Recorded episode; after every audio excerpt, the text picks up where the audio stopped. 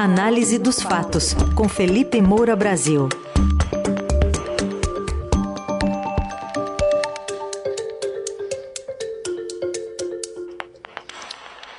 Hoje, em destaque, novos episódios da novela do golpismo, que não tem mocinhos. Felipe, bom dia. Salve, salve, Raizen, Carol, equipe da Eldorado FM, melhores ouvintes. Sempre um prazer falar com vocês e sextou sem golpe. Sextou sem golpe.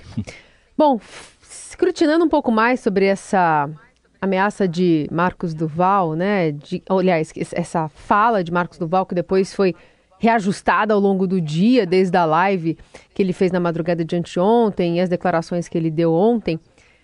A minha dúvida é que tipo de ameaça será que ele sofreu desde a publicação dessas revelações pela Veja? Depois recuou, enfim, tentou livrar é, o, presidente, o ex-presidente Bolsonaro, tentou é, dar uma adequação ao seu discurso, jogando a culpa sobre Daniel Silveira. O que, que deve ter acontecido nesse meio de caminho, hein? Olha, Carol, sem dúvida falta fibra moral para o senador do Podemos, Marcos Duval, sustentar aquilo que ele diz inicialmente. Agora, o engraçado até dessa história tragicômica é que, mesmo amenizando a sua versão inicial, ele ainda compromete Jair Bolsonaro com o relato que ele fez.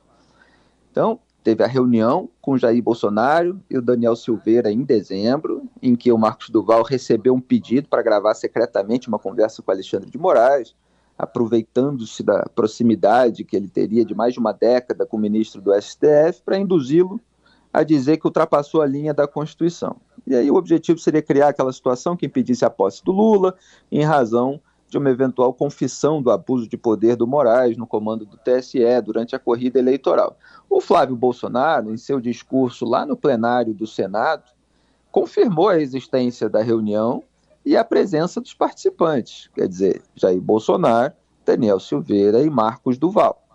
O Duval fez esse relato e ele mudou a versão, respondendo a sua pergunta, depois de ligações de Flávio Bolsonaro e Eduardo Bolsonaro, que devem ter feito uma pressão desgraçada. É, e é curioso que já é um padrão do Marcos Duval. Ele fez a mesma coisa, e o Estadão, que noticiou na época, quando ele falou ali do orçamento secreto, que ele pegou 50 milhões de reais. Aí o Rodrigo Pacheco deu um puxão de orelha nele, ele rapidinho mudou a versão inicial também. É, é, um estudo de caso interessante, a análise psicológica de uma figura como Marcos Duval, que parece viver essa tensão entre revelar o que é errado e eventuais medos de retaliação.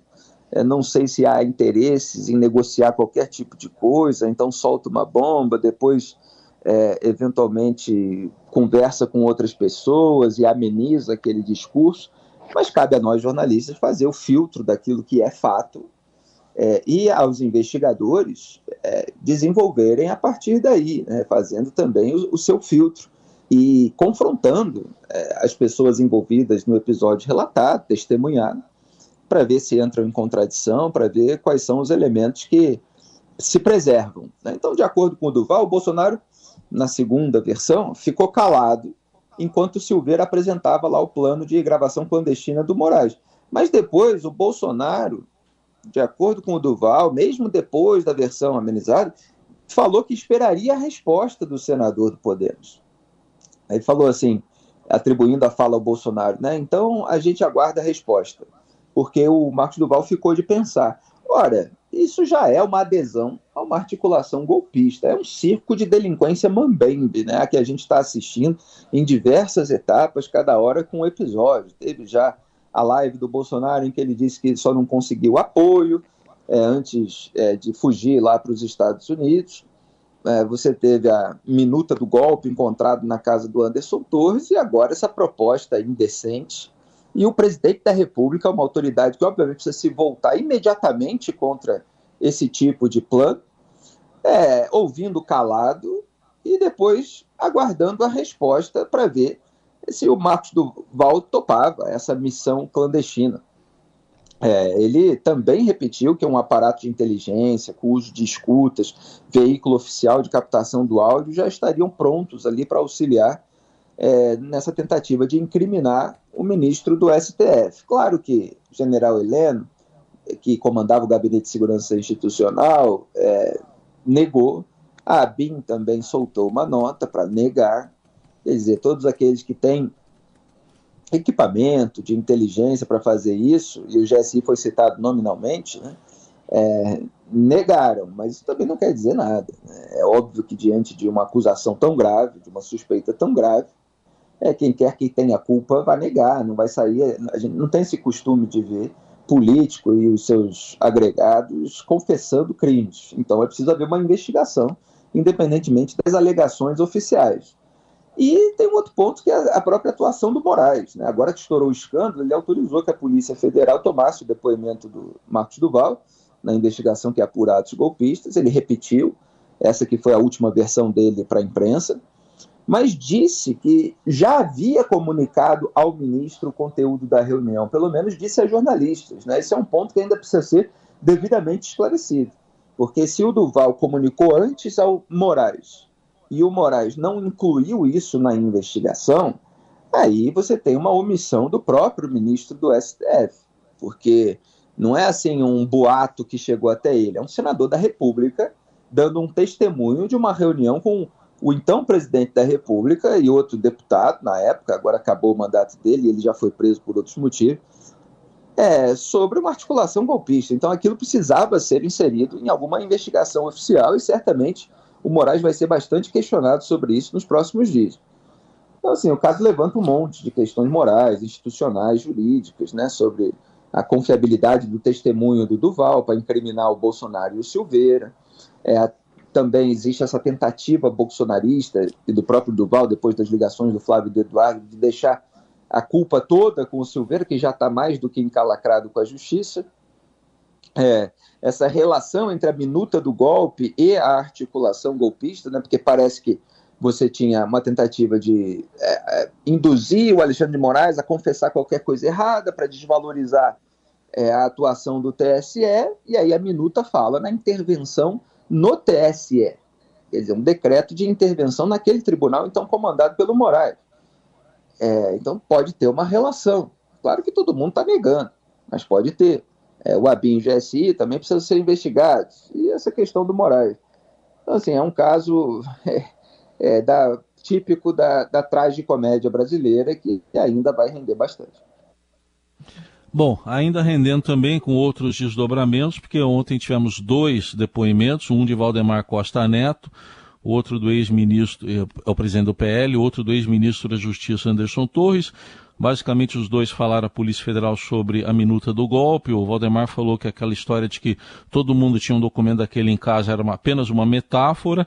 E o Anderson Torres me chamou a atenção que ele disse que ele não sabe da autoria ele falou que ignorou completamente o documento, que classificou como tecnicamente muito ruim e com erros de português. Isso aí me chamou atenção. Será que ele está dando uma dica quando ele fala de erros de português? Tá, tem alguém que comete erros de português ali na família do, do ex-presidente?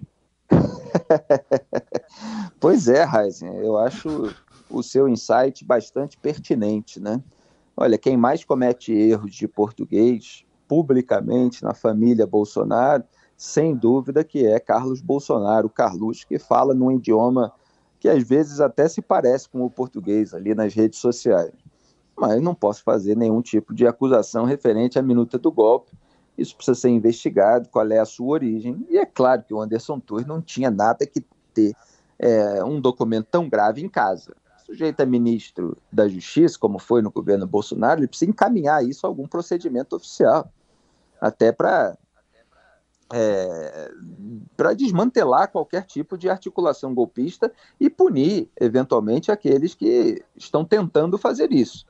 É, se ele é secretário de Segurança Pública do Distrito Federal, como ainda era naquele domingo é, de 8 de janeiro dos atos, foi exonerado ao longo do dia pelo governador Ibanez Rocha, que depois acabou afastado, ele tem que fazer a mesma coisa. Ele é uma autoridade que cuida é, da segurança pública é, um golpe de Estado afeta, evidentemente, a segurança pública. E tem um ponto que é comum a todos esses personagens em relação à, puni eventual punição deles, que é o seguinte: uma vez o golpe sendo bem sucedido, não dá mais para punir ninguém. Se, se as Forças Armadas, por exemplo, fazem é um golpe de Estado e impõe uma ditadura militar com essas pessoas associadas no poder, bom, você tem um domínio é, do, arsenal de guerra do Exército, da Marinha, da Aeronáutica, e ninguém mais consegue punir essas pessoas. Por que, que eu digo isso? Porque a articulação golpista ela tem de ser punida. Porque não é o tipo de crime que você tem que esperar uma concretização, e mesmo os outros crimes você tem punição pela tentativa. É, mas é que quando você executa outros crimes, é, você ainda pode ser punido por eles. Quando você executa de uma maneira bem sucedida o golpe de Estado, você não pode mais.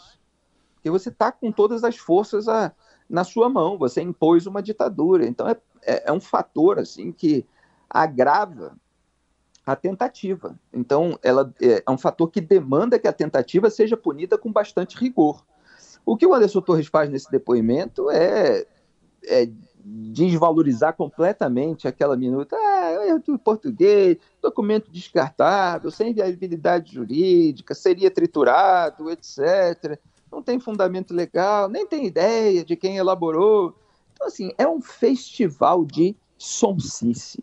A gente vê os personagens se fazendo de sonsos o tempo todo nessa ópera bufa. E ele ainda diz que perdeu o celular. Isso é incrível. Não, quando foi decretado mandado de prisão, aí todo mundo começou a me ligar, aí eu desliguei o celular e, puf, não sei onde eu botei.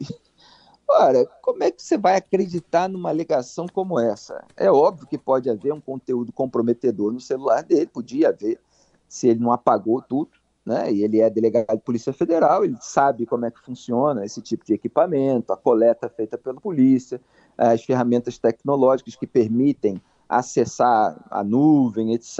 E ele eventualmente pode ter destruído provas. Pesa, pesa uma suspeita é, contra ele que precisa ser devidamente apurada. Mas ele disse ali no depoimento: não, eu posso até dar o login e a senha. Quer dizer, se ele disse isso, será mesmo que ainda existe o conteúdo lá? Quer dizer, pode ser uma grande farsa.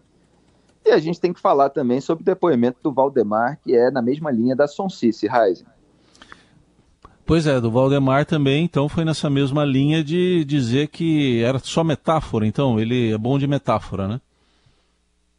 É, exatamente. É, ele tentou banalizar naquela é, entrevista a diversos veículos de comunicação a presença da minuta do golpe, dizendo: ah, isso tinha na casa de todo mundo, ah, eu recebi vários, é, mas depois eu tive o cuidado de triturar né, a malandragem dele, porque se ele diz que recebeu vários, a gente quer saber onde, quando, de quem. Aí ele, ao mesmo tempo, já diz que triturou. Mas ele solta uma narrativa a ser explorada, evidentemente, pelos bolsonaristas nas redes sociais, pelo zap, é, como se aquilo fosse um negócio absolutamente comum, já que havia tanta gente engajada. Aí, quando ele vai depor, ele fala que, ah, não, isso aí de que tinha na casa de todo mundo foi uma metáfora, foi uma força de expressão, eu presumi e tal. Então, assim, ele dá uma narrativa é, para o grupo político dele, via imprensa, na hora que ele é apertado pela polícia, ele finge que foi só uma, é, uma força de expressão e tenta tirar o corpo fora.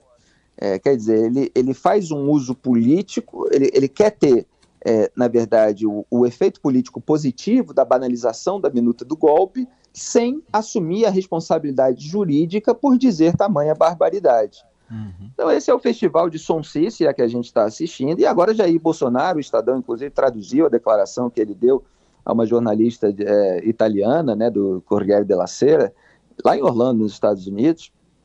O Bolsonaro diz que é italiano agora. Minha família é de Pádua, província na Itália. Pela legislação, eu sou italiano. Tenho avós nascidos na Itália. A legislação de vocês diz que eu sou italiano. É, quer dizer, o Bolsonaro afirmou que com pouquíssima burocracia teria cidadania plena. Ele só pensa em fugir, né?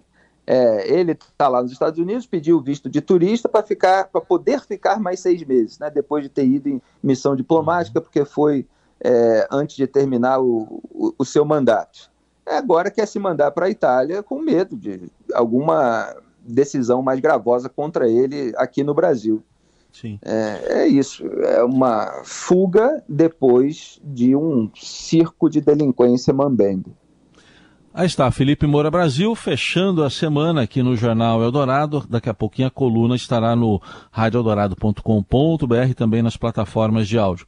Obrigado, bom fim de semana, até segunda. Era melhor ter feito um bom governo, né? Do que ficar fazendo articulação golpista depois da derrota. Isso vale para todo mundo. É melhor fazer bem o seu trabalho, para depois não ter que ficar inventando desculpa ou motivo para ganhar no tapetão e virar a mesa. Um grande abraço a todos, bom fim de semana. Tchau.